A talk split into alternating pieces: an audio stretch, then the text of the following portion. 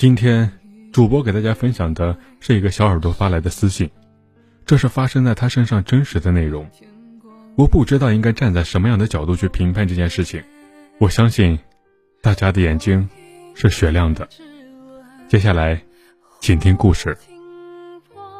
在发现老公对自己变得敷衍搪塞，还时不时挑自己的刺后，小耳朵想着，可能很久没有过夫妻生活，让老公有怨言了。于是第二天晚上，她简单布置了一下床，又换上了性感的情趣内衣，在老公洗完澡后，主动发出邀请。然而在过程中，丈夫的注意力一直被手机里的一条条消息侵占，最后小耳朵愤愤不平的草草结束。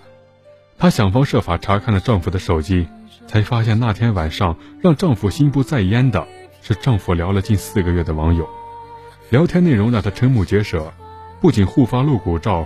丈夫的话更让她的心瞬间拔凉。下面是一段对话：我老婆今天不知道着了什么魔了，打扮的花枝乱颤。这不是很正常吗？你们是夫妻，你明明知道他真的让我提不起兴趣，能让我放松下来的只有你啊，还故意激我，你太调皮了。那你什么时候和他提离婚？就快了，得找个好时机。故事到这里。接下来的聊天内容更加的不堪入目，我没有办法再读出来，因为我真的看不下去了。就到这儿吧。